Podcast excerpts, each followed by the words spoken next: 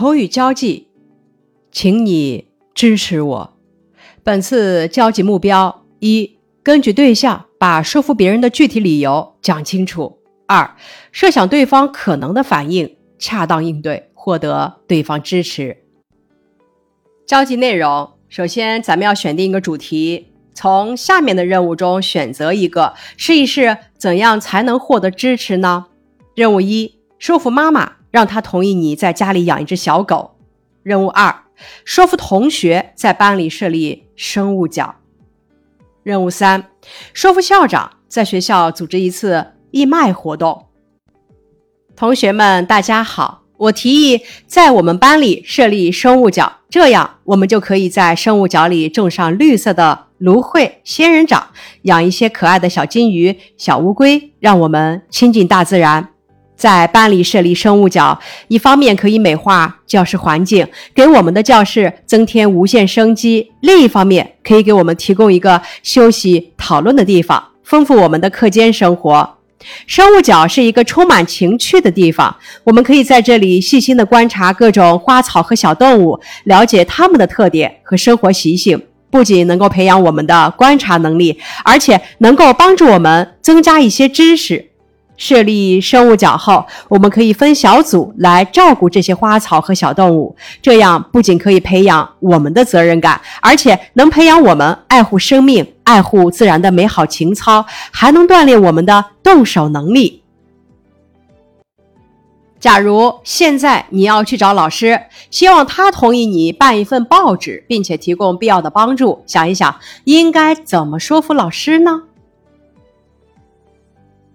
李老师您好，请问您现在有时间吗？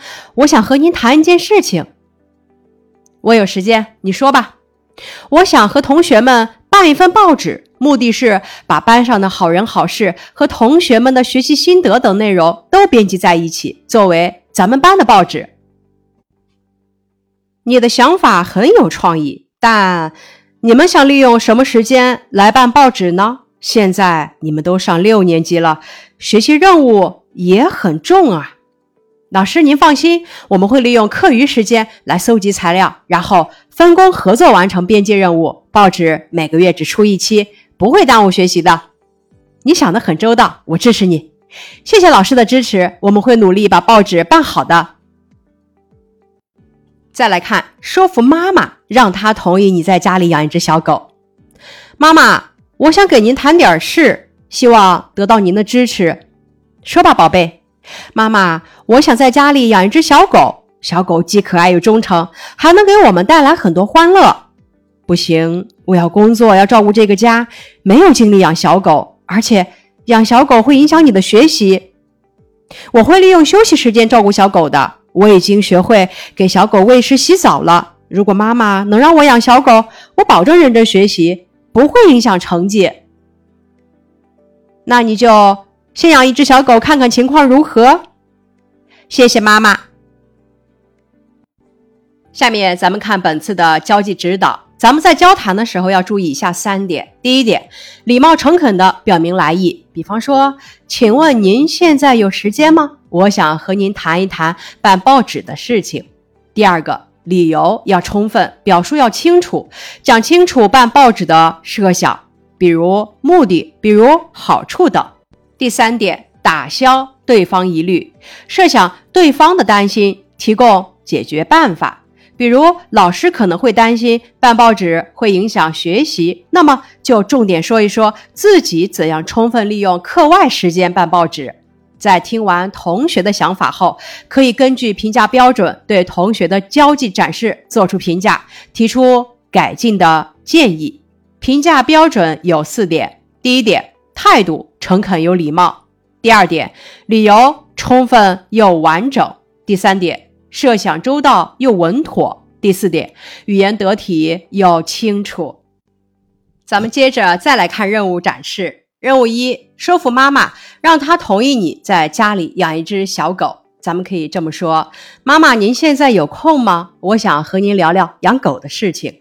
我最喜欢小狗了，每次看到别的小朋友和小狗玩，我就非常羡慕。平时您和爸爸工作忙，经常是我一个人在家，家里养条小狗可以陪伴我呀。如果您同意我养狗，我一定好好照顾它，每天给它洗澡、喂食，打扫它的小窝，不让它乱跑。妈妈，请您支持我吧。任务二：说服同学在班里设立植物角。示例展示：亲爱的同学们，你们好。俗话说：“教室是我家，美丽靠大家。”学校正在创建文明校园，我们应该动起手来装扮教室。我建议办个植物角。首先，植物可以美化教室；其次，植物可以释放氧气，清新空气；最后，植物角还可以让我们观察植物，学习知识。开辟植物角后，我一定会用心照顾它。我这个植物小博士也不是徒有虚名，请你们支持我吧。任务三：说服校长在学校组织一次义卖活动。示例展示：校长您好，我是六一班的马野，请问您现在有时间吗？我想和您说说举办校园义卖的事情。